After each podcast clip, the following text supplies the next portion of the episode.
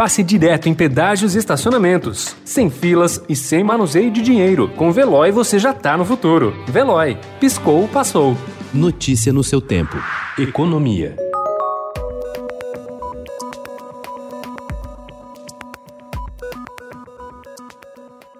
Na contramão do que havia sido indicado pelo governo, a proposta de orçamento enviada ao Congresso prevê a contratação de 50.946 servidores em 2021, em todos os poderes. O impacto financeiro para repor essas vagas foi estimado em 2,4 bilhões de reais, sendo 2,1 bilhões só no executivo. A partir de 2022, o custo anualizado para manter essas novas despesas sobe para 4 bilhões e meio de reais.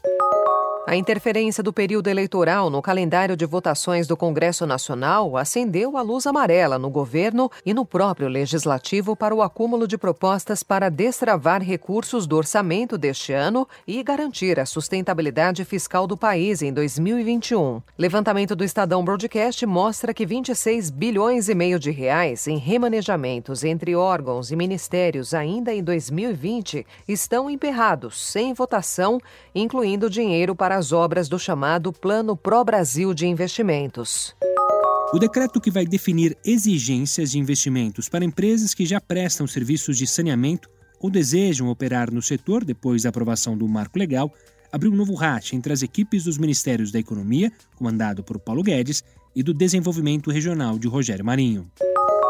A empresa contrata pela formação técnica, mas demite pela falta de habilidades comportamentais. Essa máxima, já há algum tempo, é repetida no mundo dos recursos humanos, mas só recentemente começou a afetar os processos seletivos de grandes companhias. Apesar de estar longe de ser a regra do mercado, o comportamento e a capacidade de relacionamento já contam mais do que aptidões técnicas nas contratações de gigantes, como Magazine Luiza e Nestlé, e também de startups startups como C6 Bank.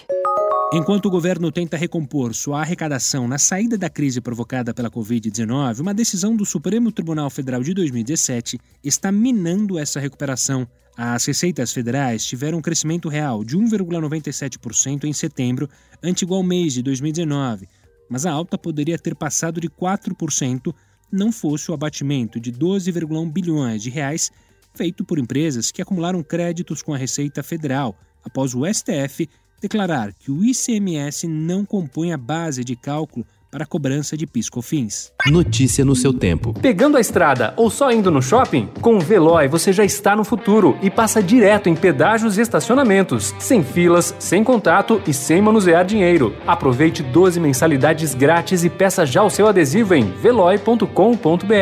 Veloy. Piscou, passou.